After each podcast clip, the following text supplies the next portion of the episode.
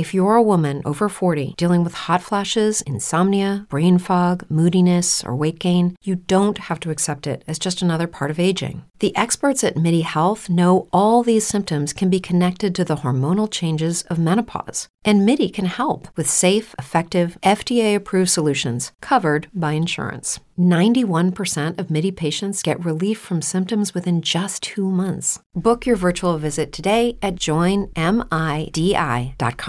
As a new Western Union customer, you can enjoy a $0 transfer fee on your first international online money transfer. Send money to your family and friends back home the fast, easy, and reliable way. Visit westernunion.com or download our app today to get started, and your first transfer fee is on us. FX gains apply, not available for credit cards and transfers to Cuba. Services offered by Western Union Financial Services Inc. and MLS 906983 or Western Union International Services LLC and MLS 906985.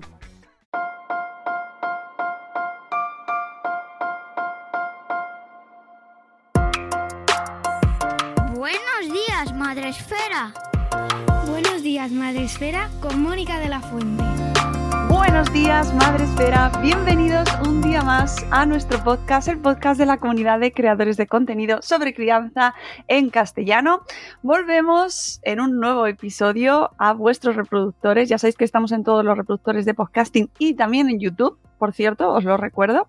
Y hoy vamos a hablar sobre paternidad. Hoy vamos a hablar em, sobre la idea o sobre las mm, paternidades de las que últimamente cada vez se habla más, afortunadamente, y no siempre de, la, de una manera que a lo mejor digamos, es la más constructiva, ¿no? O, o- o puede hacernos crecer a todos.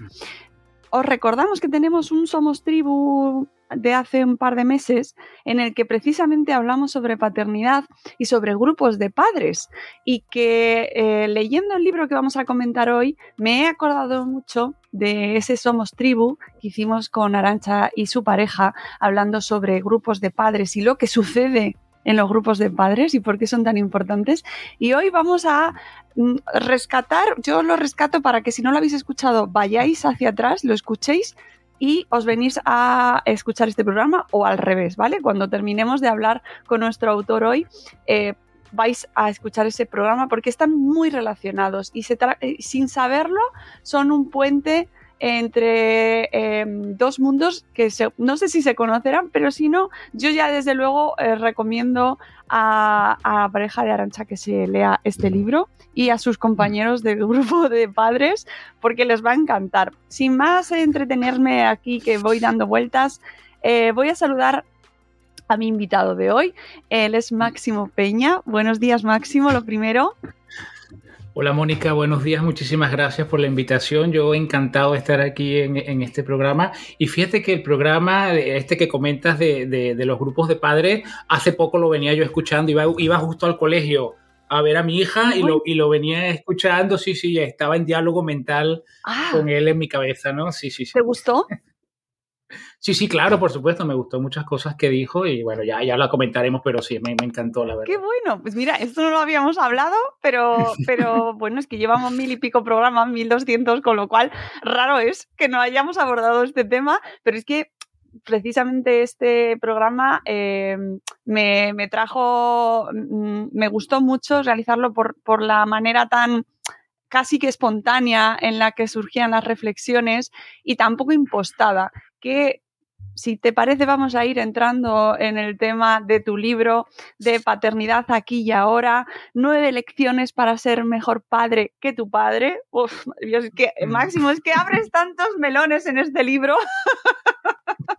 Madre mía. Publicado por ARPA, eh, ARPA Práctica en este caso. Y, y bueno, antes de, antes de meternos en harina, Máximo Peña es periodista, psicólogo, migrante y papá. Licenciado en comunicación social, en psicología, especialista en intervención psicoterapéutica y máster en mindfulness. Hasta los 30 años de edad residió en Venezuela donde desarrolló su carrera profesional como periodista. En el año 2000 llegó a vivir a Madrid como inmigrante sin papeles. Es docente del Instituto Europeo de Salud Mental Perinatal y miembro de la Asociación Española de psicología perinatal. El periodismo y la psicología se unen en su blog psicologiaparatodos.org y trabaja como psicoterapeuta en consulta privada. Y antes de, nada, eh, me llama la atención en tu descripción que señales eh, que, que llegaste a Madrid como inmigrante sin papeles. Eh, ¿Por qué ese señalar ese dato en tu descripción en las tapas de, tu libro, Máximo? Bueno, digamos que siempre esos textos que van en la tapa de los libros son en parte responsabilidad del autor y en parte responsabilidad de la editorial. Supongo que ellos de toda la información que yo les pasé quisieron, quisieron destacar eso. Pero bueno, fíjate tú que pensándolo ahora, eh, eh, la, migración, Mónica, es un, es un provoca una crisis personal que la podemos asimilar a la paternidad o a la maternidad, es decir, que uno no es la misma persona, es decir, el ser migrante, una cosa es viajar, irte de turista un mes a la, tú te vas de turista un mes a la India y llegas siendo exactamente la misma Mónica que, se fue, pero tú te vas tres años a la India y algo en ti va a haber cambiado de manera absoluta, a la India o a, donde sea. Y, y, la migración es así, la migración te transforma por completo. De hecho, pues yo pasé de ser periodista que era en Venezuela a convertirme aquí en, psicólogo. Es decir, que hubo toda una transición, pero que hablamos de años de eso, ¿no?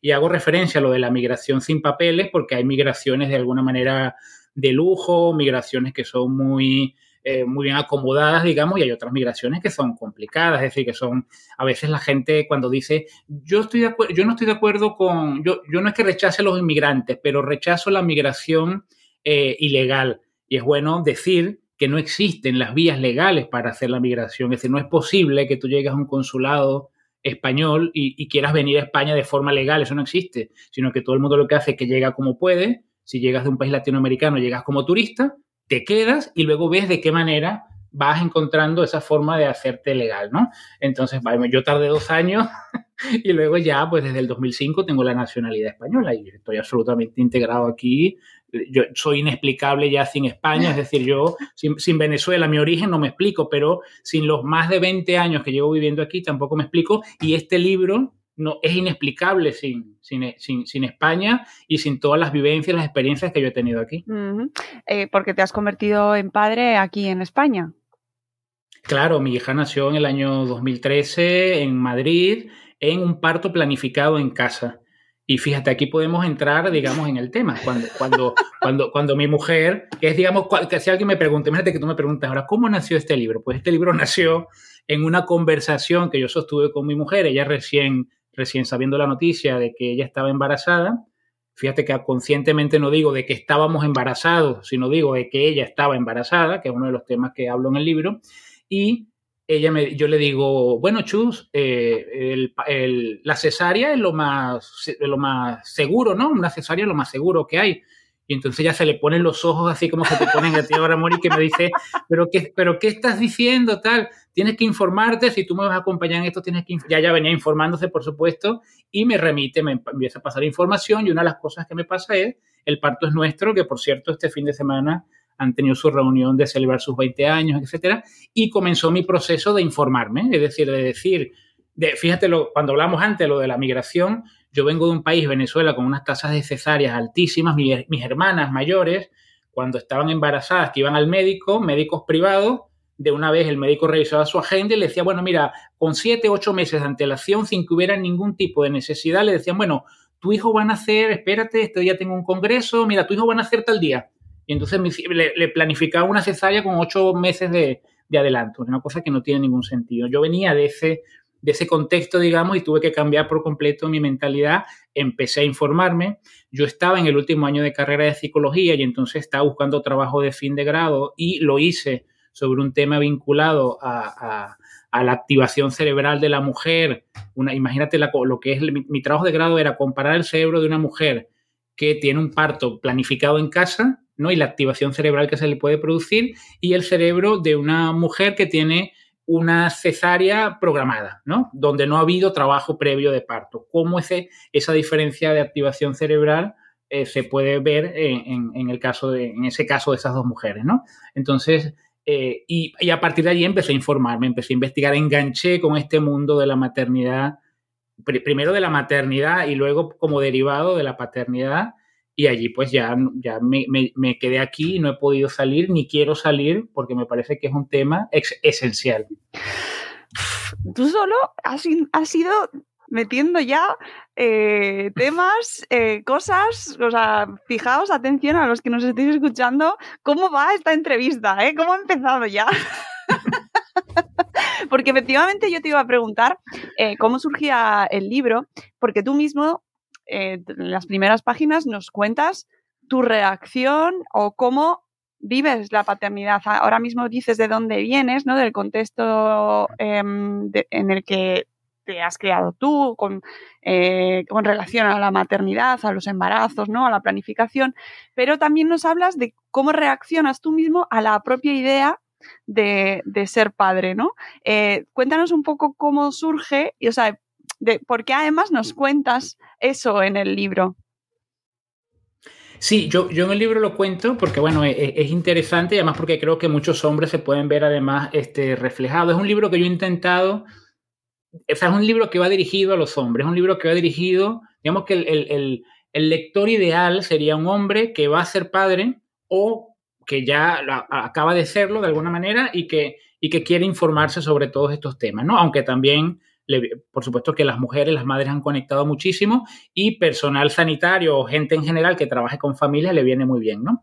Entonces, yo comienzo contando algo que fue mi experiencia de tener una pareja, ya de varios años juntos, etcétera, sentir, ella no me había dicho nada, pero ya yo tenía la intuición de que esto que llamamos el reloj biológico estaba operando en ella y que llegaba el momento de, tener un hijo o de planteárnoslo, y yo literalmente salí corriendo, es decir, yo de pronto decía, no, no, tener un hijo, una hija es lo peor que me puede pasar en este momento de mi vida, aún me faltan cosas por hacer, etcétera. No sentía la madurez en mí para, para ser padre. Y entonces me fui, o sea, se acabó la relación, yo me fui y de pronto dos meses más tarde tuve un sueño. Efectivamente, así yo, esto a mí me revolvió tremendamente. Tuve un sueño y soñé que esa mujer, a la que yo además amaba, pero que no quería, digamos, eh, en ese momento ser padre, soñé que ella estaba embarazada de otro hombre. Y eso me produjo en la mañana cuando levanté y, tenía encima esa sensación corporal tan horrible. Sea, recuerdo que fue un impacto tremendo. Eh, y eso me, me, revolucionó, o sea, eso me hizo pensar por qué esto te produce ese dolor, ¿no?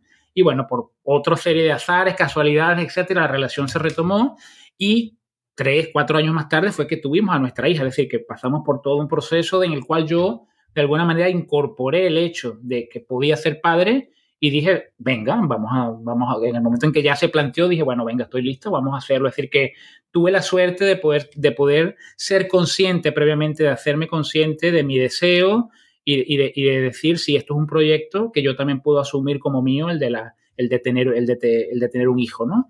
Y, bueno, así, así llegué a la paternidad. Eh, cuando decides, y además lo hablas con tu pareja, decides eh, escribir este libro, ¿cómo lo estructuras? ¿no? Que, porque hablar de paternidad aquí y ahora eh, es muy amplio, es muy mm, extensísimo, ¿no? ¿Qué, claro. ¿Cómo estructuras tú este libro? dices que tienes un lector objetivo. ¿Con quién en mente y de qué cosas quieres dejar fuera? ¿Qué cosas no quieres dejar fuera para nada?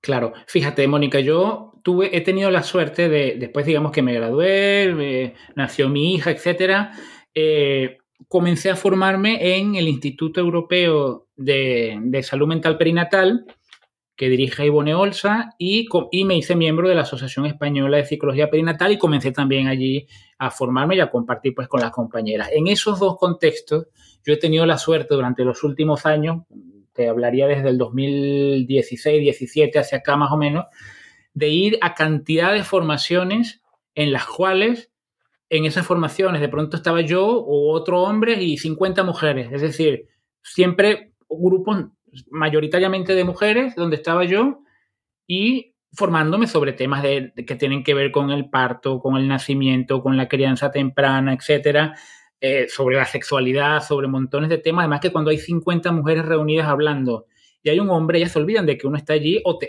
aceptan de alguna manera como, bueno, no pasa nada. Y entonces yo he tenido ese privilegio de escuchar cosas absolutamente maravillosas que creo que algunas seguramente habré logrado plasmar en el, libro desde el punto de vista, digamos, de lo que sienten las mujeres y de lo que es la experiencia de las mujeres en torno a la maternidad, y además una experiencia también sostenida en la ciencia, quiero decir, no, no, sino efectivamente en lo que es la evidencia científica también. Entonces, eh, y siempre, muchas veces en, esta, en este tipo de formaciones, alguien comentaba, es que hace falta un libro para los hombres, hace falta que los hombres también se enteren de estas cosas, hace falta algo dirigidos a ellos, ¿no? Y yo como que fui asumiendo esa responsabilidad de alguna manera. Yo había dado ya cursos de formación sobre paternidad, varios cursos de formación sobre, por ejemplo, el papel del hombre en el parto o el papel del hombre en el posparto. Ya yo venía trabajando este tema durante mucho tiempo, venía haciendo una investigación de años, de manera tal de que cuando surgió la posibilidad con la editorial de hacer el libro, cuando me pidieron, bueno, preséntanos lo que serían los capítulos, eh, me senté en un momento y lo hice automáticamente porque ya yo, ya eso, el libro ya lo tenía yo escrito de alguna manera en mi cabeza y solamente necesitaba ese tiempo, ¿no? De desarrollo y de trabajo, ¿no? Y que digamos, lo que fue la escritura como tal me tomó un año, pero por lo menos cinco años, diría yo, de investigación previa para llegar, para llegar a esto, ¿no? Y, y, el esfuerzo ha sido ese, el intentar traducirle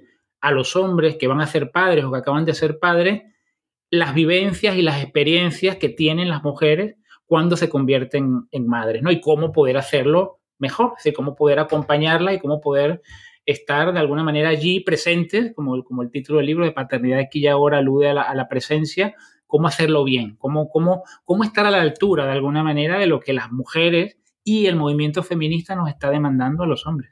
Ah, claro, has mencionado el feminismo. Eh, es imprescindible eh, ser feminista o entender en qué consiste el feminismo o incluso eh, estar de acuerdo con algunas, que no digo que lo que tenga que ser eh, aquí la persona más feminista del mundo, pero por lo menos em, estar de acuerdo con alguna de sus premisas para poder leer tu libro y entenderlo y, utilizarlo de la mejor manera posible.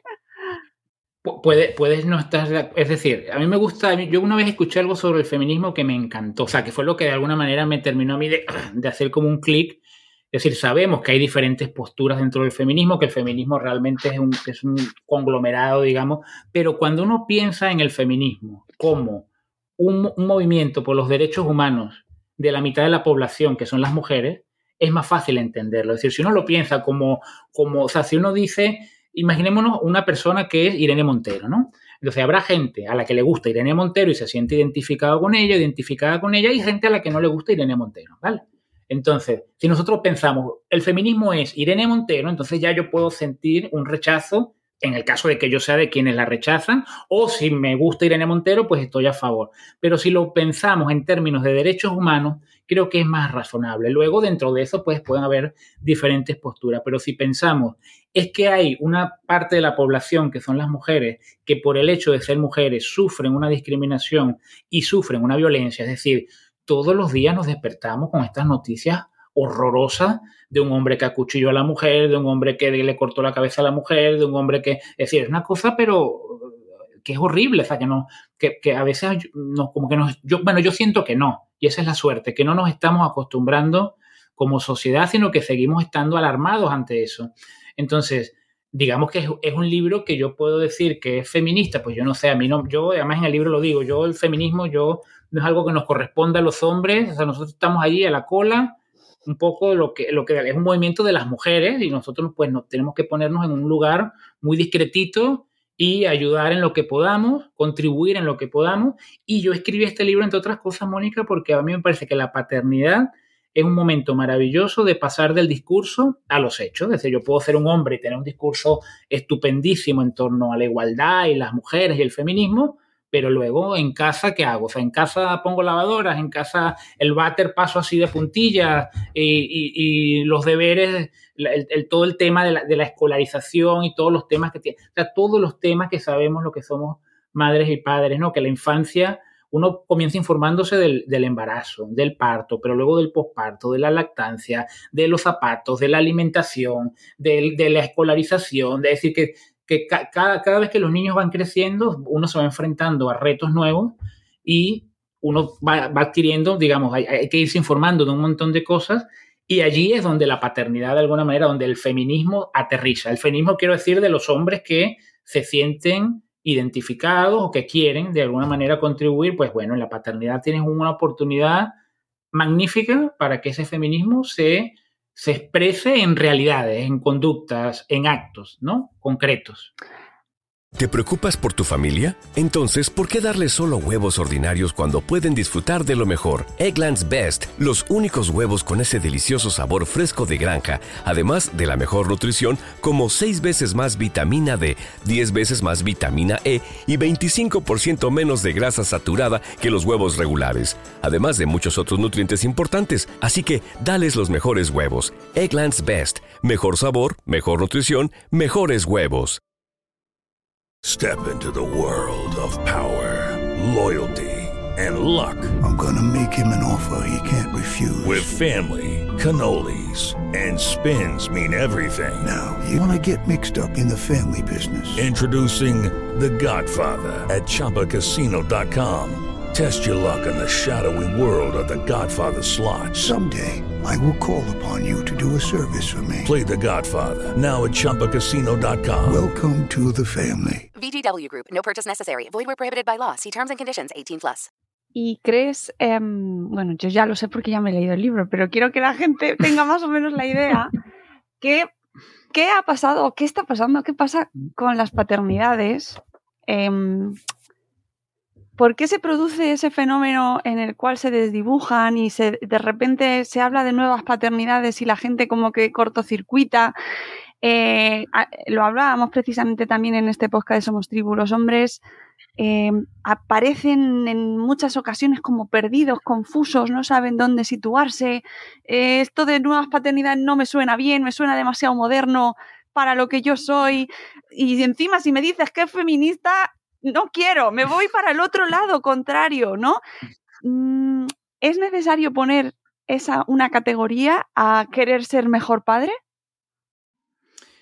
A ver, no hace eh, digamos, eh, eh, los, seres humanos, digamos, tenemos como una necesidad, Mónica, de etiquetar las cosas, ¿no? Como que necesitamos ubicar las cosas y, y meterla en cajones, como es como una manera que tiene nuestro cerebro de organizar la realidad e irla distribuyendo, ¿no? Entonces, por eso se habla de nuevas paternidades, se viene hablando desde los años 90 o 80 por ahí de las nuevas masculinidades, etc.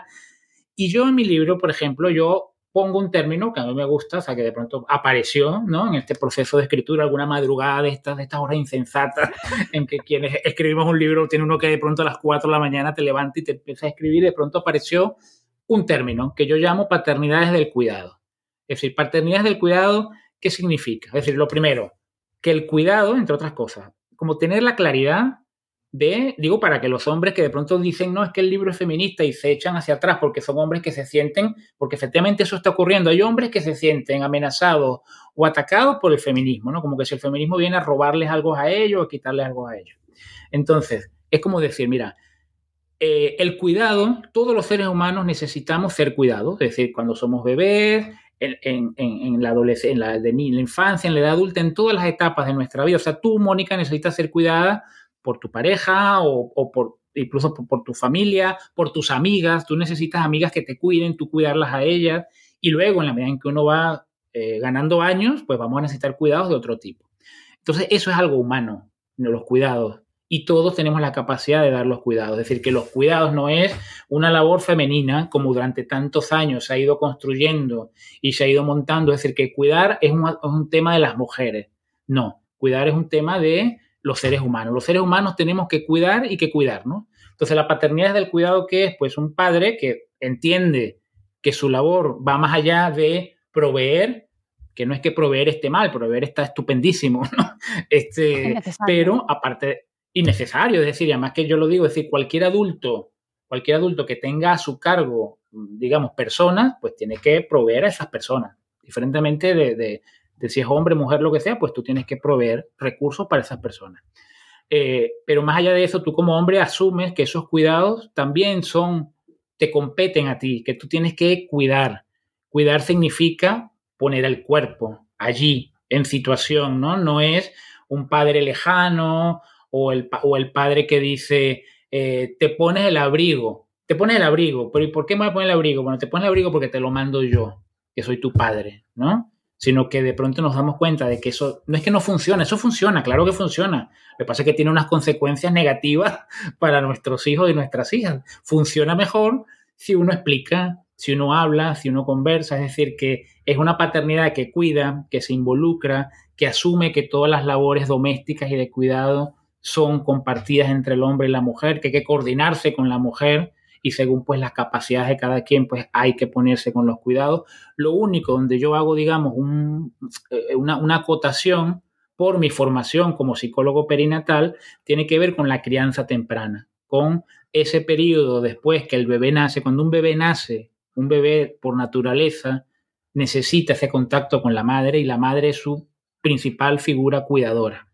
Entonces, claro, esto a muchas, a un sector del feminismo, a esto le puede resultar de pronto, bueno, pero esto es un discurso que ya está superado, la biología está superada y los hombres y las mujeres, pues cuando salen del hospital, ya están en igualdad de condiciones para cuidar a ese bebé. Pues eso no es verdad, quiero decir, aunque de pronto alguien diga, pero ¿qué está diciendo este? Este es un neo, eres un neomachista. No, no, espérate un momento.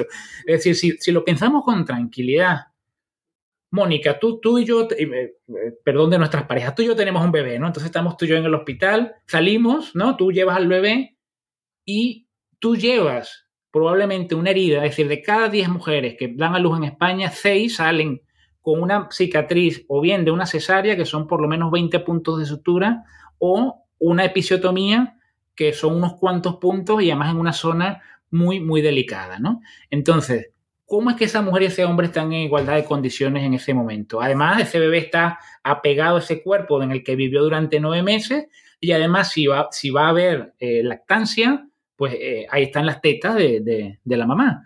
Entonces, en ese momento, la labor del padre no es ven, ven que yo te quito el bebé y yo me encargo del bebé. No, no, el bebé está ahí donde está, está muy bien. Tú lo que tienes que hacer es encargarte de todo lo demás para que la mujer en esos primeros meses se pueda encargar de esa función primordial de cuidados de ese bebé. Y el papá poco a poco, de una manera progresiva, se va incorporando a esos cuidados directos hasta que pasado un periodo que es variable, no podemos establecer un plazo de ¿no? Hay un periodo que se habla la exterogestación, exterogestación, que es una palabra así de esas endemoniadas, pero bueno, la he dicho bien, ¿no? Los nueve meses posteriores al nacimiento, en el cual el bebé está muy inmaduro, ¿no? Y ahí puede haber, digamos, ahí donde el papel de la madre es, es muy primordial, pero luego, pues podemos hablar de dos años, podemos hablar de tres años, ¿no? Que coincide con ese momento de la escolarización, ¿no? o, de, o de la entrada en las escuelas infantiles. Eh, en la cual son un periodo en el cual el papel del hombre va cambiando y se va adaptando a esos cambios evolutivos del, bebé. Entonces, hasta que se alcance, digamos, una, una, equidad entre ese papel del hombre y la mujer. Donde ha habido machismo donde, o donde cuando la biología se ha utilizado, digamos, con un propósito machista, patriarcal, etcétera, es cuando decimos, bueno, como la mujer parió, la mujer es la que pone la lavadora. Fíjate el salto cuántico que hay allí. Es decir, una cosa es que decir la mujer pare y por lo tanto cuando el bebé está pequeñito, eh, que ella sea la principal cuidadora, pues, pues es sano de alguna manera. Y otra cosa es pensar que entonces como la mujer parió, ella es la que tiene que encargarse del calendario adviento. No, el calendario adviento perfectamente puede ser una labor compartida de la madre y del padre y sin embargo sigue siendo labor de la mujer la mayoría de las ocasiones. Eh, mira, yo, perdón que te interrumpa, Mónica, pero es que me parece importante. Yo este año, mi hija tiene 10 años y yo este año por primera vez me he incorporado al calendario Adviento. Hasta este año era una labor que solamente hacía mi mujer. Es decir, que yo no me quiero, ni me vendo, ni digo, ah, es que yo soy el padre. No, no, no, para nada. Yo he ido mejorando, he ido haciendo un esfuerzo por darme cuenta de cosas que yo no hago y por suerte tengo una mujer que es una guerrera tremenda, pero en la confrontación he aprendido muchísimo. Y entonces yo he ido aprendiendo cosas y decir, bueno, es verdad que yo de esto no me encargo, es verdad que de esto solo se encarga ella, déjame hacerlo yo, déjame. Es decir, que uno puede ir mejorando. Es decir, la, ventaja, la suerte es que la paternidad y la maternidad es tan larga, ¿no? Es son tantos años que uno puede a lo mejor comenzar muy mal, por lo que sea, pero uno tiene montones de oportunidades por uno decir, venga, yo me voy a... O sea, imagínate que tú eres un hombre y en este momento tienes, como yo, tienes una hija de 10 años y estás desconectado. Yo tengo madres que me han dicho en consulta, es que mi marido no ha pisado el colegio una sola vez. Es decir, nunca ha ido a llevar o a recoger al niño o a la niña al colegio. Entonces tú puedes como hombre decir, bueno, venga, es decir, vale, he pasado 10 años horribles, pues ya me pongo las pilas y me pongo a hacer todas las cosas que yo pueda en este momento hacer. Es decir, que hay muchas ocasiones para hacerlo. Lo ideal es empezar a hacerlo desde el comienzo, claro, pero hay muchas ocasiones para hacerlo. Sí, yo animo a nuestra audiencia masculina, en este caso, eh, a que entre en los grupos de WhatsApp del colegio, eh, que se involucre en los grupos de trabajo de los AMPAs, eh, de los AFAS, de, los grupos de trabajo de los colegios, de, de los grupos educativos, que se mojen, ¿no? que que entren ahí porque es que eh, al final es un hecho. Siguen estando, las consultas de los pediatras siguen yendo las madres, las citas las siguen poniendo las madres.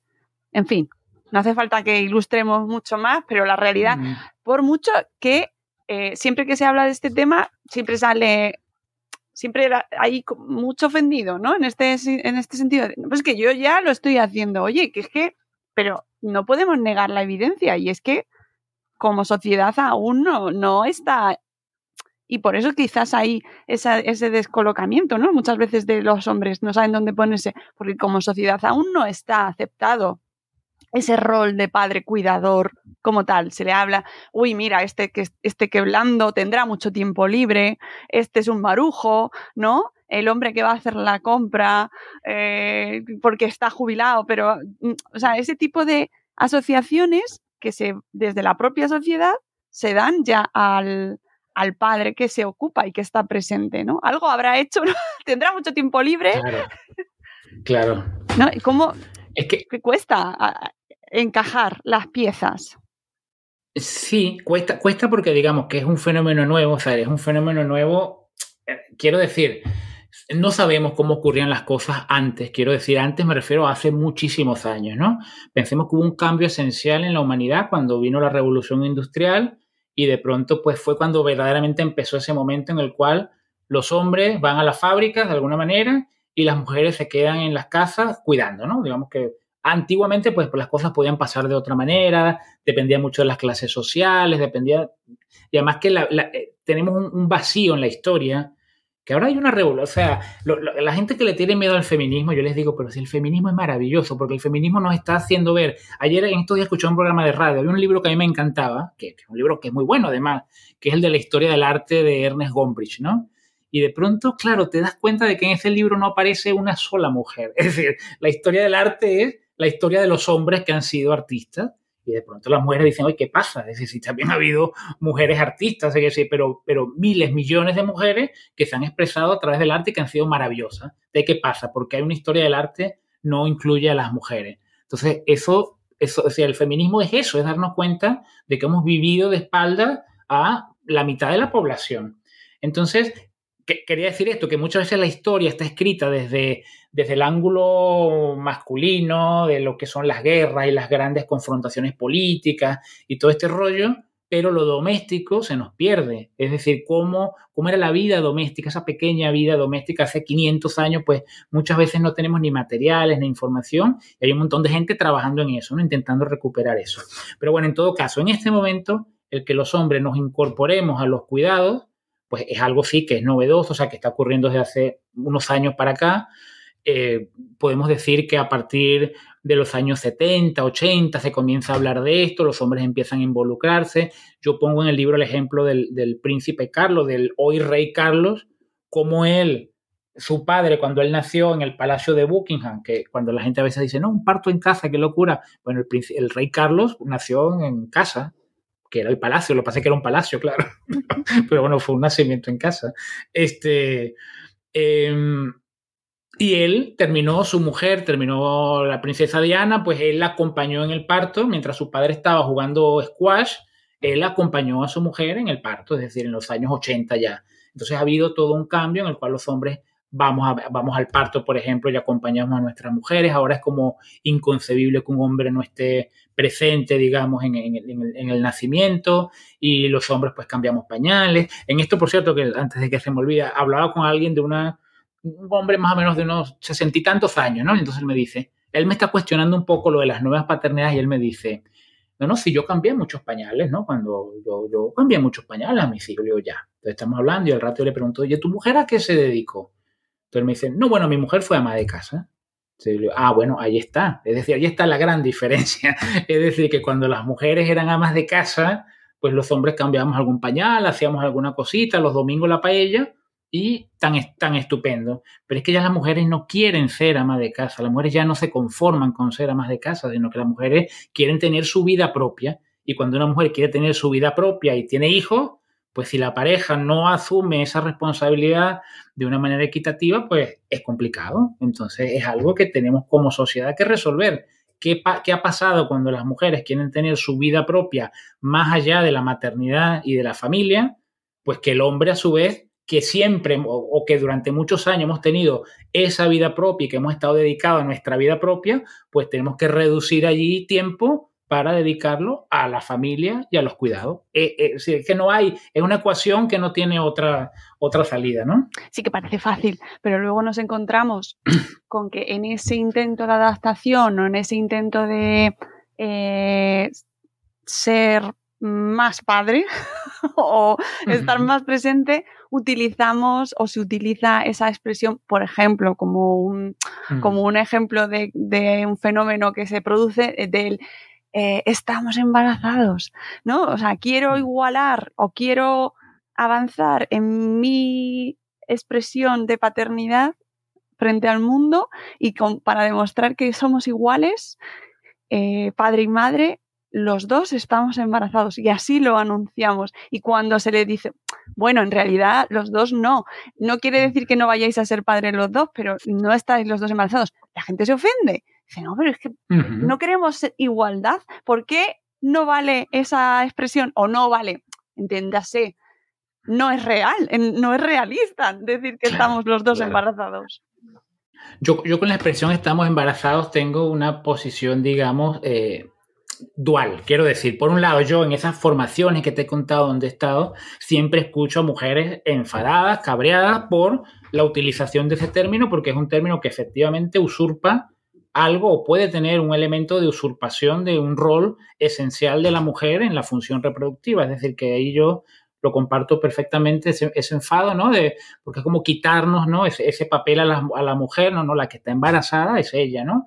Y además porque eso también puede tener luego un contenido en el cual, piensa tú esto que yo contaba antes, cuando mi mujer me dice que, que, que, que yo le digo que la cesárea, me dice que no, y al final terminamos teniendo un parto planificado en casa, si yo creo que estamos embarazados, un hombre que cree que está embarazado en igualdad de condiciones con su mujer, a lo mejor dice, no, no, espérate, es decir, el parto tiene que ser en hospital y tiene que ser en tales condiciones y tiene que ser en el, además un discurso típico de muchas personas de, eh, el, ¿por qué han elegido ese hospital? Bueno, porque es el que tiene la mejor unidad de UCI de neonatos, ¿no? Entonces, fíjate cómo introducimos el factor miedo y peligro en torno al nacimiento, ¿no? Y la gente a veces no se plantea que a veces los hospitales que tienen las mejores unidades de UCI o de neonato son a su vez los que tienen a veces unas intervenciones más, eh, no quiero utilizar la palabra violencia o violenta, pero bueno, intervenciones a lo mejor que médicamente son muy discutibles y que son las que terminan llevando a muchos bebés a cuidados intensivos, ¿no? Entonces, eh, por eso lo de estamos embarazados tiene este peligro de que el hombre puede querer tomar un poder o un control sobre ese embarazo que no le corresponde, sino que es un proceso que transcurre en el cuerpo de la mujer la cual es la mujer la que tiene que decidir dónde quiero parir, con quién quiero parir, quién quiero que me acompañe en el parto. Yo he trabajado mucho el tema del acompañamiento durante el parto y hay mujeres que dicen, yo las he escuchado, yo he escuchado en esas formaciones mujeres decir, sin mi marido, mujeres feministas empoderadas y que dicen, sin mi marido yo no hubiera parido como parí, él fue fundamental, me ayudó, me acompañó, para mí fue esencial, vale, estupendo. Y he escuchado a mujeres decir, yo hasta que no salió de la habitación no me puse de parto, porque es que no podía parir mientras él estaba allí. Y es así, es decir, tiene que haber temas del vínculo que hay entre ese hombre y esa mujer, las relaciones de poder que a veces se dan en las parejas, etcétera. Entonces, no es tan fácil como que el hombre acompañe a la mujer, no, esperemos, cada caso será un caso diferente y la mujer es la que tiene la última palabra. Eso con lo de que estamos embarazados. Ahora bien, eso tiene un aspecto que para mí es positivo. ¿Cuál es el aspecto positivo? para rescatarle algo, quiero decir, ¿no? El decir, bueno, venga, un hombre que dice estamos embarazados, un hombre que desde el primer momento está mostrando su compromiso, ¿no? Con, ese, con esa situación, ¿no? Con, con ese embarazo de su mujer. Entonces, si tú dices estamos embarazados,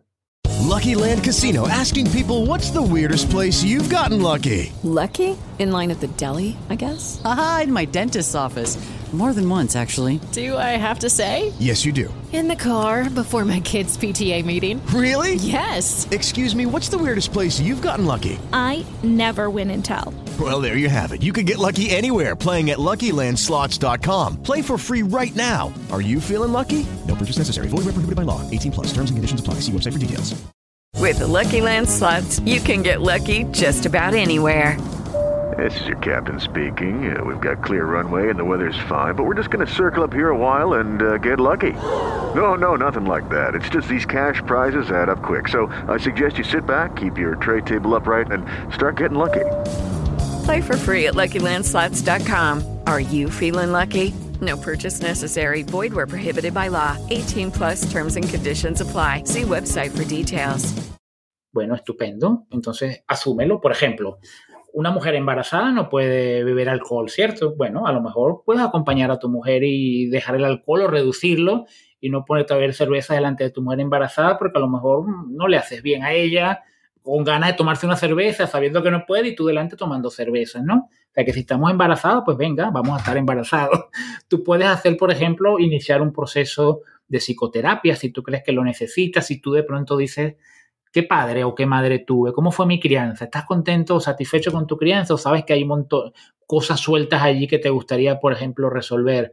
Entonces tú puedes empezar un proceso también personal o puedes, por ejemplo, involucrarte en toda esta información, es decir, hay hombres que como el estamos embarazados, pero no se informan de nada, ¿no? Es decir, no es que estamos embarazados y entonces me meto a investigar qué está pasando en el cuerpo de mi mujer y cómo se está formando ese bebé y me meto a investigar cómo es la atención hospitalaria en, el lugar donde estés y, cómo es ese proceso del parto y del nacimiento. Es decir, un hombre que esté embarazado o que quiera utilizar esa frase, bueno, venga, utilízala, pero por lo menos llévala hasta sus últimas consecuencias e infórmate, eh, haz tu propio proceso personal de de alguna manera darte a luz a ti mismo, porque efectivamente eso es lo que ocurre, que tú vas a nacer como padre, tú no vas a ser la misma persona, tú vas a nacer como padre, pues date a luz a ti mismo durante, mientras tu mujer le está dando a luz a, ese bebé, ¿no? En ese sentido, pues podemos dar por válida esa, esa, expresión, pero siempre sin perder de vista que la embarazada es ella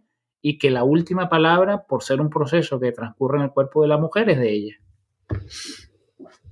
Claro, y eh, que participe en el embarazo de la misma manera que se espera que la mujer participe. Es decir, por ejemplo, eh, en los cursos de preparación para el parto, eh, ni siquiera se pide que vayan los hombres en general. Yo recuerdo el mío propio, había una sesión, una, en la que nos pidieron que si podía venir la pareja de haberla, o sea, mm, evidentemente no todo el mundo tiene por qué tenerla, eh, que viniesen en esa si querían.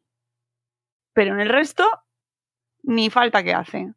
Y a mí eso pues me chocó muchísimo, porque si ya desde el, si el propio, las propias estructuras sanitarias, eh, eh, la, matrona no te está pidiendo o no, te, no está diciendo, oye, aquí, aquí por favor, ¿dónde está el padre? O la otra pareja, ¿no?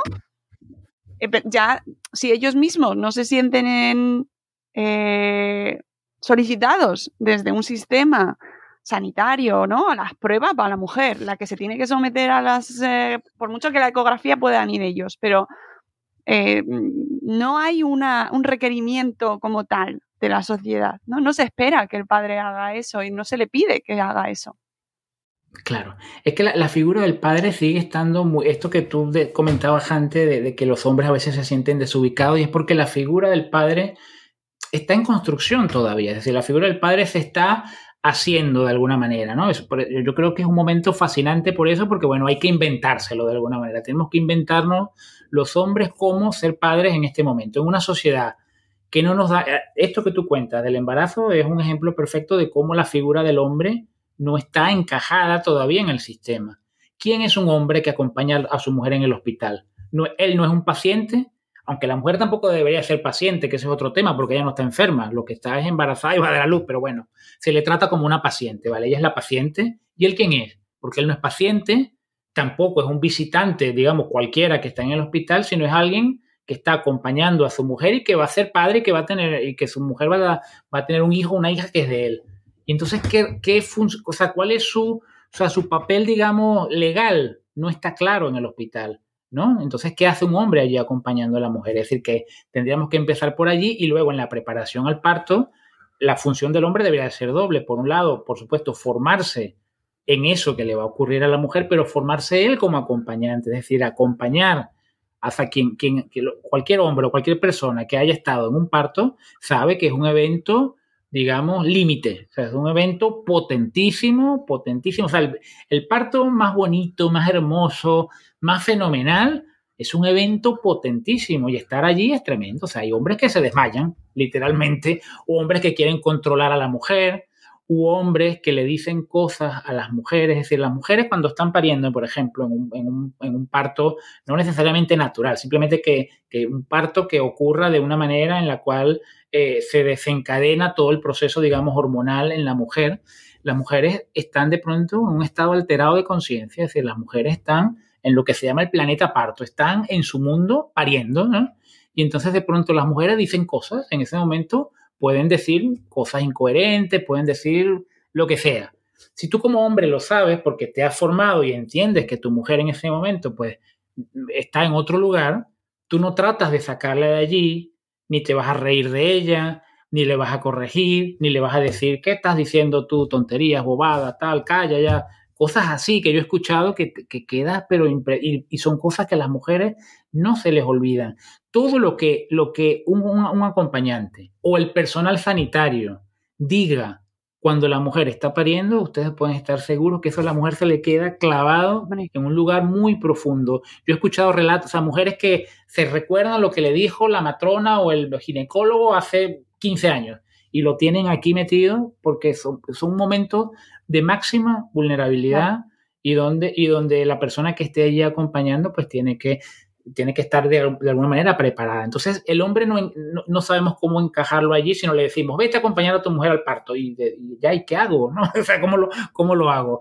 Es decir, que, que es un, un, papel que estamos construyendo, el del hombre, y el otro tema, perdón, el de los hombres y los cuidados. Es decir, todo un mercado laboral que no asume que los hombres, ¿no? Cuidamos y que los hombres también podemos faltar al trabajo si nuestro hijo o nuestra hija está enferma o que si hay un acto en el colegio y también tenemos que faltar porque para nuestro hijo es importante.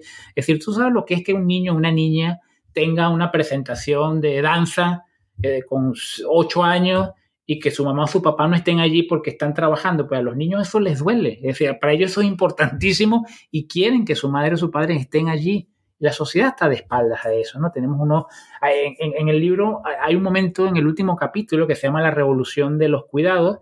El capítulo anterior justo termina diciendo, y es suficiente con que los hombres de alguna manera se incorporen en los cuidados y tal. Yo digo, no, no es suficiente. Hace falta toda, que toda la sociedad se haga consciente de la importancia de los cuidados, de la importancia de los niños y de las niñas, de, de todos los cambios que tiene que haber. Mira, Mónica, ayer fue gracioso porque a mí me, yo, pues, me gusta el fútbol todavía, ¿no? Ahí irregular, porque tengo, tengo ahorita una situación de amor-odio tremenda. De hecho, yo, yo normalmente ayer me hubiera ido a un bar a ver el partido entre el Barça y el Atlético de Madrid y no fui, ¿no? Porque todo lo último que ha pasado me enfada mucho con el fútbol masculino.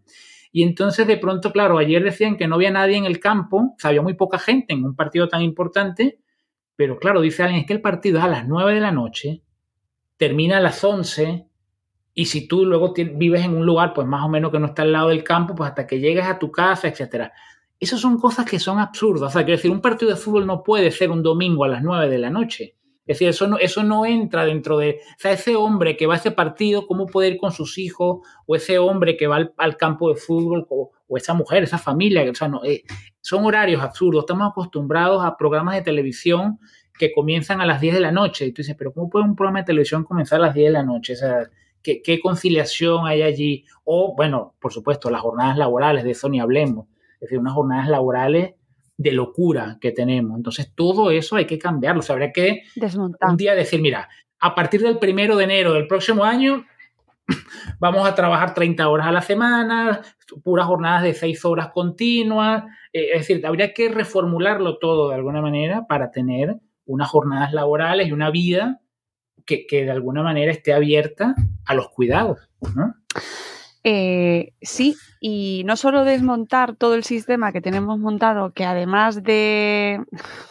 Habrá gente que me escuche que dirá, no, empecemos con el, con el patriarcado. Sí, aparte de patriarcado tenemos capitalismo absoluto, brutal, ¿no? En liberalismo, neoliberalismo, que está, o sea, todo está montado eh, y, y, adultocentrismo, con lo cual ya tenemos ahí el pack completo de perspectivas eh, en las cuales pues trabajamos en base a, privilegios y, y, y, al final lo que queda abajo y lo que menos importa y lo que menos se valora pues son los cuidados, lo doméstico, eh, lo de dentro, lo que, hace, lo que históricamente ha hecho la mujer, con lo cual eso cuesta horrores desmontarlo. Y me estaba acordando de también el podcast que hicimos con Mati y Arancha, eh, de un aspecto que ya no solo es desmontar todo el sistema de trabajo, de producción, de mm, organización de nuestra sociedad, sino que va mm, dentro de cada uno, ¿no? Que es el, tema de la educación emocional, de la gestión emocional y de cómo eh, hombres que de repente a lo mejor nos escuchan hoy, te escuchen y, lean tu libro y, les resuene y les, les, les está apelando, ¿no? Pero no encuentran el, no tienen ese bagaje emocional y además tampoco tienen el incentivo por parte de su entorno para em, educarse en ello. ¿Cómo, cómo mm. se puede ayudar eh, a, estas, estas personas que nos están escuchando, pues eh, a lo mejor mujeres que dicen, uy, mi pareja yo le veo que puede entrar por ahí, o hombres que nos están escuchando que de repente les resuena. Y eh, es que yo no me encuentro cómodo en este sitio en el que de repente la sociedad me ha puesto por cómo he nacido, ¿no? Por, has sido hijo y ahora vas a ser padre. Y vale, ¿y cómo hago yo para ser eh, para encontrar esas herramientas emocionales y luego ya después de las o sea, ya me preocuparé por cambiar un poco más la sociedad, pero ¿cómo me cambio a mí mismo? Bueno, para los hombres que son padres, ¿no? Eh, digamos, hay alguien allí, tienen la suerte de que tienen en casa un maestro o una maestra que es un bebé o que es un niño pequeño, ¿no? Que son unos, que son unos seres fenomenales que están allí y claro, tiene que haber todo un cambio de de perspectiva, ¿no? Es decir, tiene que, tiene, yo recuerdo una vez que le digo, le digo a una amiga eh, que tengo que, tenía, que, que, me bajo, o sea, que me voy mm, eh, perdón, se me fue la idea, pero era algo así como que yo le digo que tenía que yo descender, le digo, tengo que descender para estar con mi hija, entonces ella me corrige y me dice, no, no, lo que estás haciendo es crecer, para poder estar con ella, es decir, porque ella no está por debajo de ti, ¿no? Y yo, oh. claro, es verdad. Es decir, que, que, que, que, el cambio, es que el cambio está allí, es decir, porque son cosas que te, que te atraviesan, que de pronto dices, pero es que es verdad, es decir, esto de la sociedad, digamos, eh, eh, adultocéntrica, ¿no? De esta cosa de que creemos que los adultos estamos por encima de los niños y que somos los que sabemos las cosas. En estos días mi mujer y yo le decíamos a nuestra hija no sé qué, la estábamos discutiendo sobre algo, discutiendo, digo, hablando tal, y de pronto ella nos dice, bueno, pero ustedes los adultos, ¿qué creéis que somos los niños? Y además ella ya tiene incorporado lo de los niños y las niñas. Tú le dices a ella, los niños, y ella te dice, ¿y las niñas? O sea, ella no se siente, ella no se cuando tú dices los niños, ella, ella dice, no, pero espérate, falto, o sea, para ella los niños son los, que los chicos que estudian con ella, y las niñas son ella y sus amigas, es decir, que ella lo tiene clarísimo. Entonces ella nos dice, ¿qué creen ustedes? Ella tiene 10 años. ¿Qué, qué creéis vosotros que somos los, los, niños? ¿Que somos tontos o qué? Es decir, que ya tiene unas cosas como muy claras ya y uno desde arriba o desde la superioridad intentando decirle algo y ella diciendo de qué van ustedes. Entonces, esto que me decías, Mónica, yo creo que hay que abrirse. O sea, abrirse. Mira, yo pongo en el libro un ejemplo que me encontré de pronto, que me parece, que me parece una maravilla, que es algo que está en la Ilíada, ¿no? De, Homero, en, este libro que todos en algún momento accedimos a él, y ese personaje que es Héctor, Héctor, que es el, el, rey de Troya, de pronto en plena batalla regresa a la ciudad, está con las mujeres, etcétera, y de pronto se encuentra a su mujer que está con el hijo y la nodriza, él quiere coger al hijo y el hijo se pone a llorar y se agarra de la nodriza, ¿no? Y entonces de pronto, claro, es que Héctor en ese momento va con todo su traje de guerra y el niño se asusta. Entonces Héctor, en un libro escrito hace 2500 años, Héctor se quita todo ese aparataje y entonces acepta al niño, el niño acepta que su padre lo coja en brazos y se ríen y lo mueve y tal. Eso, eso es algo y además ya sabemos que es un libro de tradición oral, pero piensa en ese momento, qué bonito, ¿no? Entonces a los hombres, ¿qué le diría yo? Quítense esa coraza, quítense ese traje, esa cosa de hombre, quítense esa cosa de, e, e, ese concepto del hombre como la cabeza de la familia. Eso es algo tan anacrónico, o sea, es algo tan, tan, tan de atrás, ¿no? tiene sentido, o sea, una familia es un lugar dinámico donde hay un hombre, hay una mujer, hay unos niños, y ahí no hay cabeza, no hay nada. Es decir, es, es, un, es, un organismo de alguna manera que no, no tiene sentido eso, ¿no? Sino que quítense esa coraza de alguna manera y pongan, es lo que yo utilizo mucho en el cuerpo, esto de poner el cuerpo en los cuidados. Esta semana fue la, semana de puertas abiertas en el Congreso y de pronto, no sé si lo viste, Mónica, que de pronto hubo un papá y una mamá que fueron con un bebé y entonces el bebé le pusieron el micro, agarró el micrófono de televisión española y tal. Yo siempre he pensado en algo, yo digo, imagínate, imagínate esta, esta intervención, ¿no? Imagínate que antes de una sesión del Congreso hubiese una salita al lado del hemiciclo donde los diputados y diputadas, antes de entrar al hemiciclo, hubiesen unos bebés y ellos tuviesen que coger a un bebé en brazo, ¿no? Y sintieran el bebé en el cuerpo ahí un minutito y luego soltaran al bebé y entraran al hemiciclo. Yo estoy seguro que eso cambiaría por completo la manera en la que esas personas hablan, se insultan y se agreden y compiten a ver quién es el más violento en, sus palabras, a quien hiere más al otro en el Congreso, ¿no? Eso lo cambiaría todo. Si tú previamente tienes ese contacto con un bebé, ¿no? Porque el bebé de alguna manera te remueve todo, ¿no? Es esa suma de frágil. Y además los bebés son maravillosos porque son muy frágiles, pero son de una potencia. Es decir, un bebé que se pone a llorar, por ejemplo, sabemos lo potente que es eso, ¿no? Entonces es una fuerza, es como la máxima potencia y la máxima vulnerabilidad en un ser que está allí. Entonces, los hombres, nada, ábranse a eso, es decir, hay que romper esos prejuicios que tenemos, hay como una, serie de estructuras mentales en las cuales hay hombres que además eh, yo, yo, por, mi, esta, lo que hablamos al comienzo de mi vida de inmigrante, Mónica, he hecho que yo haya tenido trabajos de todo. Yo he tenido ahora es que yo he logrado en este momento de mi vida vivir, por ejemplo, de una profesión como la psicología y tal, pero yo he tenido que trabajar de todo y conozco gente de muchísimos sectores y tengo amigos de, de diferentes sectores, digamos, y gente que te dice, joder, es que esto de poner, es que cuando me pongo, pues decir, e, el gesto de coger un cesto con la ropa sucia y ponerlo en la lavadora, lo tienen tan asociado a que es algo de la mujer, que se sienten ellos que su masculinidad se ve como comprometida. O hacer la compra, como tú dices, si, eres un señor jubilado, bueno, pero un hombre tal haciendo la compra es como, pasa con hacer la cosa? ¿Qué problema hay en hacer la compra o qué problema hay en hacer cosas que aparentemente las hacen las mujeres, que no tiene nada que ver, que eso ha sido algo que, que, nos hemos inventado entre todos, pero que entre todos podemos desmontar y sencillamente asumir que no eres menos hombre porque cojas a tu bebé en brazos, porque pongas una lavadora, porque pongas el lavavajillas, porque te metas en, el, grupo de WhatsApp y tú termines comprando el regalo de una compañera y, y encargándote de, qué sé yo, del disfraz de tu hija en Halloween. Es decir, cosas que, están haciendo las mujeres que nosotros podemos hacer perfectamente y que eso no, no, no nos hace menos hombres ni menos tal, no, no pasa absolutamente nada, sino nos hace más ricos. Es, como, es como pensar que lo que hacemos es ampliar nuestra humanidad cuando nos involucramos en la crianza y en los cuidados.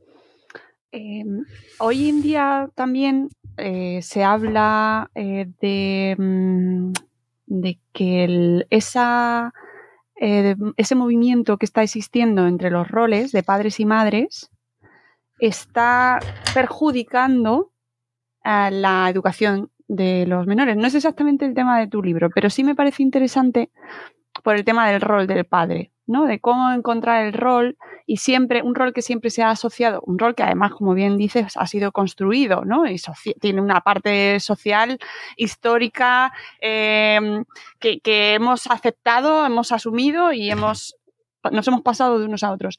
Em, esa parte de autoridad que, se, que mantenían los padres de manera histórica contribuía a la solidez, ¿no? la estabilidad de las criaturas, ¿no? Eh, relacionado con su salud mental. Eh, y ahora, al... Ok, round two. Name something that's not boring. laundry? Oh, a book club. Computer solitaire, huh? Ah, sorry, we were looking for Chumba Casino. That's right. ChumbaCasino.com has over 100 casino style games. Join today and play for free for your chance to redeem some serious prizes. ChumbaCasino.com. No purchase necessary. Full prohibited by law. 18 plus terms and conditions apply. See website for details. Existir ese movimiento tectónico ¿no? de placas que parece que en el que vivimos eh, y se habla de que puede afectar eh, a la estabilidad emocional, a la salud mental de los niños y las niñas. ¿Cómo afrontamos ese, eso en cuanto a eh, roles y a cómo eh, eso va a beneficiar o va a, ayudar a nuestras criaturas? Bueno, Fíjate, lo, que lo que nos ha hecho muchísimo daño durante mucho tiempo ha sido precisamente la crianza autoritaria. Eso es lo que le ha hecho un montón de daño a la gente. Yo en consulta, por ejemplo, tengo, tengo personas que eh, de pronto se sienten eh, que no son suficientemente buenas o están con un perfeccionismo altísimo, con, esta sensación de tener que demostrar permanentemente su, su valía. Y cuando tú comienzas a analizar, por ejemplo, la infancia, porque el autoritarismo, a ver, pensemos que cuando pensamos en un padre autoritario una madre autoritaria, que también las hay, de pronto pensamos en alguien que lo resuelve todo a gritos y muy tal, y que se saca el cinturón. Digamos que ese sería como el extremo, ¿no? Pero bueno, hay varios, hay varios puntos, digamos, intermedios en los cuales se puede ser autoritario con mucha suavidad, ¿no? Por ejemplo, los padres o las madres que son muy exigentes con sus hijos, ¿no? Que un hijo, por ejemplo, eh, hace determinada cosa en el colegio y entonces en vez de decir, ah, bueno, qué bien y tal, eh, entonces no. Es decir, ya, pero lo puedes hacer mejor. O siempre están constantemente subiéndole de alguna manera como la vara de saltar para que puedan ir más y puedan hacer más, ¿no? Y eso podría estar bien, o sea, quiero decir, parte de una buena intención, pero va creando en, en los niños y en las niñas una sensación de inseguridad, una sensación de que nada es suficiente. Y de pronto te lo dicen. Es que cuando yo era niño, yo era niño, nada de lo que yo hacía era suficiente. Cada vez que yo hacía lo que fuese, llegaba a casa, me decían, eh, sí, vale, está bien, pero lo puedes hacer mejor, ¿no? Entonces, el autoritarismo, digamos, tiene muchos niveles. Diferente para mí es una, una crianza, mm, hay una palabra que es, yo cuando me hablan con el tema de la paternidad, yo hablo de la presencia, hablo del respeto. El respeto que es que yo considero que ese niño o esa niña es un ser humano al cual yo no le tengo que imponer las cosas, sino yo tengo que explicarle las cosas como se las explico a cualquier persona. Yo tengo que explicarle las cosas, tengo que darle la, razón, quiero de alguna manera hacerlo entender de que, de que a mi hija, de que cepillarte los dientes no es una manía mía, ni es una imposición mía, sino que es por tu bien, es, es para ti está bien cepillarte los dientes. Yo quiero que tú lo hagas sin que mamá y yo estemos, tenemos que estar presionando, sino que tú misma sepas que eso tú lo haces por tu bien. Entonces, si yo le digo a mi hija, te cepilla los dientes porque soy tu padre y, porque sí, pues ella no está interiorizando realmente, sino que lo va a hacer para evitarse un conflicto conmigo. Pero lo ideal es que ella lo haga, efectivamente, que ella llegue el momento en el que esa voz materna o paterna no le haga falta, sino que ella haga las cosas por su propia convicción de que comer frutas está bien porque es sano, de que cepillarse los dientes está bien porque salud bucodental, etc. Entonces, sencillamente se trata de que podamos construir entre todos, Mónica, en que podamos construir entre todos un planeta más amable, sea un lugar más amable, sea un lugar donde no nos demos órdenes, sino donde hagamos las cosas por convicción. Es decir, yo no quiero convencer a mi hija de que no, que ella haga las cosas porque ella entienda de que es lo mejor para ella, pero que a su vez nosotros hagamos las cosas también por convicción, eso es lo ideal. Es decir, que nos respetemos, que nos tratemos con mayor amabilidad, que haya mayor igualdad, que no estemos, que no tengamos esta actitud de querer de alguna manera como controlar el mundo, sino que estemos abiertos al mundo de alguna manera, que tengamos una, una postura más receptiva, que seamos receptivos y no tan directivos en todas las cosas que hacemos. Yo no sé, lo veo así. Difícil, difícil porque implica cambio de chip eh, con respecto a la infancia y eso aún nos queda. Y para terminar, eh, Máximo, que podríamos echar aquí toda la mañana, porque es que el libro da para eso y para mucho más. Em, si hablamos de que venimos de una sociedad en la cual el padre, el hombre en sí, tiene unos privilegios, ¿no? Y que no se ha involucrado en la paternidad de una manera más activa y más presente, porque implica perder privilegios, eh, tiempo libre, menos carga mental, XX, ¿no? ¿Por qué les va a interesar cambiar eh, y, por qué para ellos va a ser mejor este modelo de paternidad hacia el que debe, nos gustaría ir, ¿no? O sea, es decir, ¿por qué van a abrazar eh, las nueve lecciones de tu libro si implica para muchos perder eh, privilegios? Sí, eso, es, es, una cosa, mm, mm, digamos, del feminismo que es tremenda, ¿no? Es decir, porque los hombres que queremos ser feministas o, que apoyamos el feminismo, digamos, manera decimos, claro, pero es que eh, la única manera de apoyarlo es renunciando a cosas que tú tienes, ¿no? Entonces, como es como complicado, claro, pero es un tema de alguna manera de, tomar conciencia de que en el, para mí, de que es un tema, digamos, de, de, justicia, pero que es algo que nos enriquece. O sea, quiero decir, el ser un hombre y, y poder llorar tranquilamente y echarte a llorar.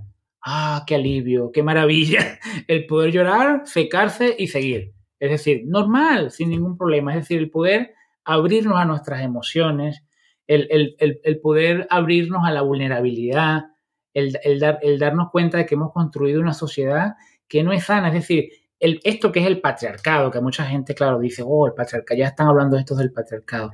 El patriarcado también nos, nos, hace mucho daño a los hombres, porque, es decir, igual como las mujeres sufren un montón de, digamos, la, la, violencia contra las mujeres, ya lo dijimos hace un rato y hay algo que no hay nada que decir, los hombres sufren otro tipo de violencia. Y siempre, en estos días, por ejemplo, vimos, ¿no? Detuvieron a dos porteros en Bilbao que le dieron una paliza a un chaval, es decir, los hombres sufren esa otra violencia que es la violencia de las peleas, de las bandas, del tener que ser hombre, del tener que estar fuerte, del, tener que ir en una moto a 200, ¿no? Porque tienes esa sensación de que tal, y, y, decir, ¿cuántos hombres tetraplégicos hay o cuántos hombres han perdido la vida en accidentes de tráfico y en accidentes de moto porque van a toda hostia porque es parte de la masculinidad, es ir en mi cochazo a 250 porque nadie me va a decir a mí a qué velocidad voy, ¿no?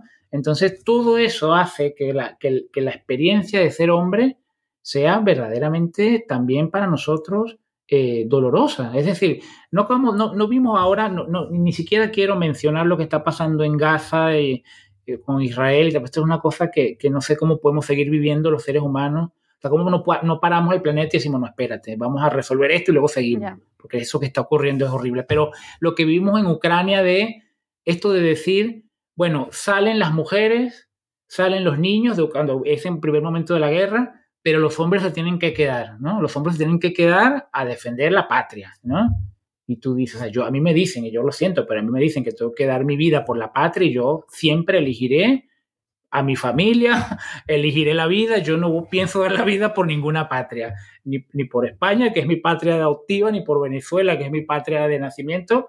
Si cuentan conmigo como soldado, yo siempre diré no, yo soy, yo soy un de profesión desertor, es decir, yo siempre cogeré a mi mujer y a mi hija y buscaré refugio, no, yo no voy a ir a dar la vida por ningún ideal absurdo. Entonces los hombres, de alguna manera, también sufrimos muchísimo por esto, es decir, que ese cambio nos va a beneficiar a todos, nos va a beneficiar a todos porque nos va a hacer vivir en un planeta mejor, o sea, nos va a hacer tener una vida más relajada, más cómoda, quizás con, con, menos, con menos cosas, con menos objetos, pero más vivida, más sentida. Es decir, yo sinceramente lo creo, pero como una necesidad humana. Si no, no vamos a sobrevivir. Es decir, si seguimos como estamos, no vamos a sobrevivir. Mm, eh, pues ese es el motivo principal.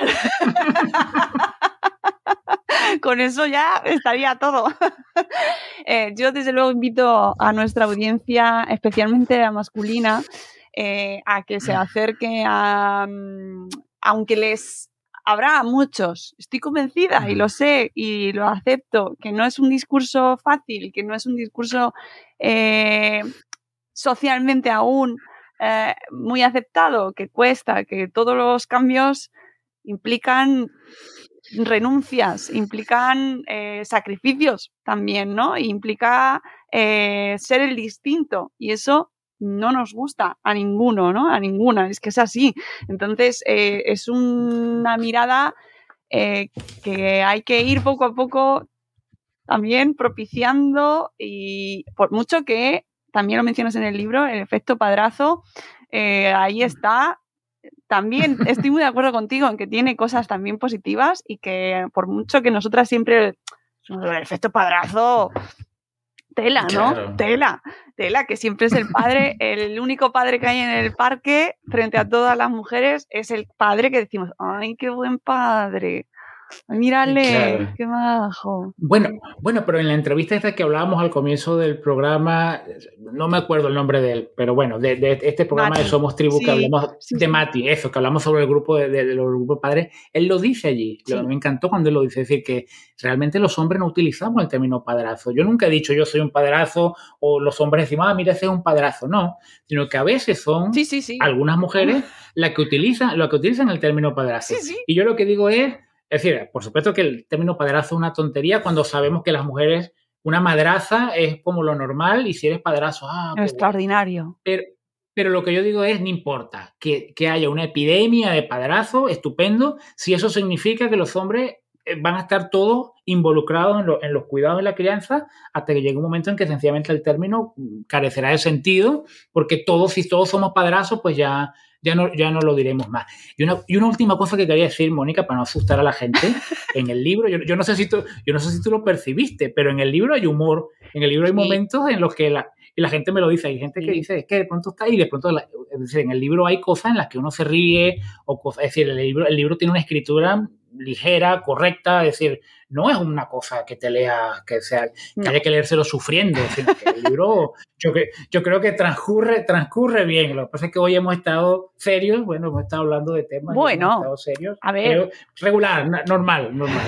Este, pero es que siempre yo escucho tu programa y tú siempre te estás riendo y yo digo, siempre a veces se meten conmigo, pero te ríes de cosas que bueno, pero, pero, esa risa se agradece mucho, ¿no? Es marca de la casa, eso es verdad. Exactamente.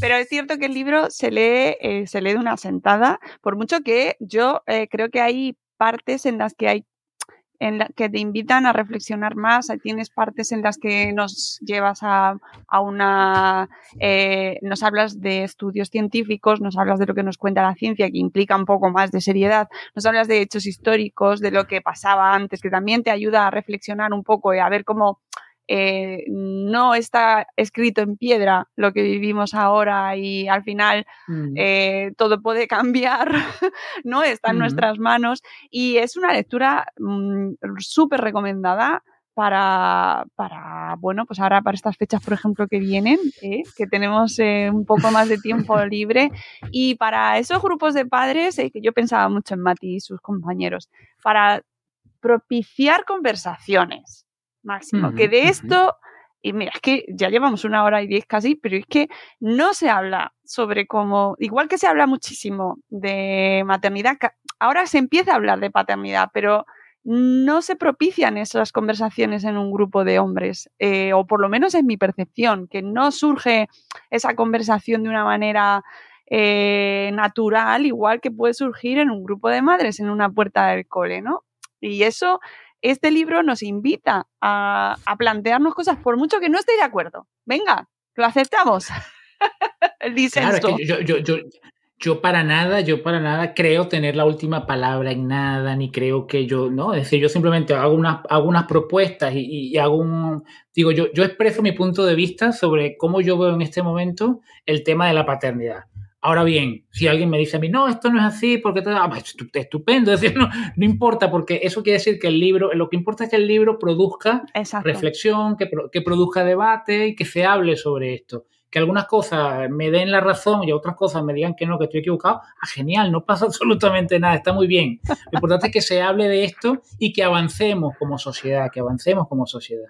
Sí, exactamente. Hablar sobre ello es el primer paso. Así que recomendación, Paternidad y aquí y ahora, de Máximo Peña, publicado por ARPA. Os dejaré la información sobre este libro en las notas del programa, así como también el programa del que hemos hablado repetidas ocasiones en este podcast, eh, este Somos Tribu con Mati y Arancha, y que están muy relacionados, a mí me lo parece. Y nada, Máximo, muchísimas gracias por acercarte a nuestro espacio, que podría haber sido de fácilmente de un par de horas más por todos los temas que, nos hemos dejado en el tintero. Pero bueno, algo hemos Pero hecho. bueno, yo, yo, espero que, que, quien nos haya escuchado, quien nos escuche, pues disfrute un poco, en todo caso se plantee cosas y, y, se acuden al libro genial y que puedan ver allí, ¿no? Y eso le despierte estos, estos temas sobre, la, sobre el papel de los hombres en este momento, ¿no? En la paternidad. Y todo, hay, hay una, lo último que cierro, que es que una cosa que leí eh, haciendo el libro era, es decir, que el potencial de cuidado que tenemos los hombres no está siendo suficientemente aprovechado. Y si los hombres nos involucramos ese potencial de cuidado, ¿no? Se va a reflejar en la sociedad y va a ser maravilloso si, si, eh, cuando demos ese paso finalmente y lo hagamos y cuidemos, que los hombres también cuidemos, yo creo que es el, mensaje esencial o lo, último que, me gustaría decir. ¿vale? Y una cosa que se me ha olvidado a mí también mencionar, eh, esa frase de Rafa Nadal que uh, nos afecta. Eh, eh, yo cuando la leí en tu libro dije, por favor, este momento, porque creo que lo comentamos eh, muchas personas, ese momento de a mí la paternidad no me va a cambiar la vida. Amigo Rafa, ¿en serio? Claro. Y que él seguro hoy en día, yo estoy seguro, bueno, estoy seguro, no lo sé, pero yo creo que hoy en día le preguntaríamos y él diría, lo siento, fue una opinión desinformada, pero probablemente él hoy en día dirá, bueno, es verdad que la paternidad te cambia la vida, es decir, y eso es importantísimo que lo sepamos todos los hombres, las mujeres, y quien quiera tener hijos, que sepa que la vida le va a cambiar, que la vida no va a ser su misma vida, va a ser una vida diferente. Y yo soy de los que cree que para mejor. Ahora, por supuesto, hay opiniones, pero yo creo que, yo creo que vale la pena y que uno crece y uno aprende muchísimo después que se convierte en madre o que se convierte en padre. A mí me encantaría hablar con Rafa Nadal, evidentemente, y que nos contase eh, si le ha cambiado la vida o no. Ojo que también lo dicen mujeres, ¿eh? que yo... Mm, sí, sí, claro. Que no es una cosa exclusiva de hombres, pero es que es verdad que esta frase de Rafa mm. Nadal fue como impactante porque dijimos todos, y como bien comentas en el libro, es si, si no te va a cambiar la vida es que poco vas a estar, porque claro. si estás con una criatura, te cambia es que te tiene que cambiar, es obligatorio. En fin, que podríamos seguir porque hay muchísimas cosas que hay en el tintero, pero eh, que eh, os recomiendo esta lectura. Máximo, muchas gracias por tu tiempo y te seguimos leyendo. Un abrazo y eh, enhorabuena por el libro. Muchísimas gracias, Mónica. Amigos, nosotros nos vamos, amigos, amigas, nosotros nos vamos. Espero que haya eh, mucha audiencia masculina en este programa, que nos lo dejéis en los comentarios si os ha eh, gustado, os ha interesado, os ha mm, producido reacciones este programa. Contádnoslo, venga, decidnos qué os ha parecido, que estamos abiertos a todos vuestros comentarios, de verdad. Y volveremos en un nuevo episodio de Buenos Días, Madre Espera muy pronto. Adiós.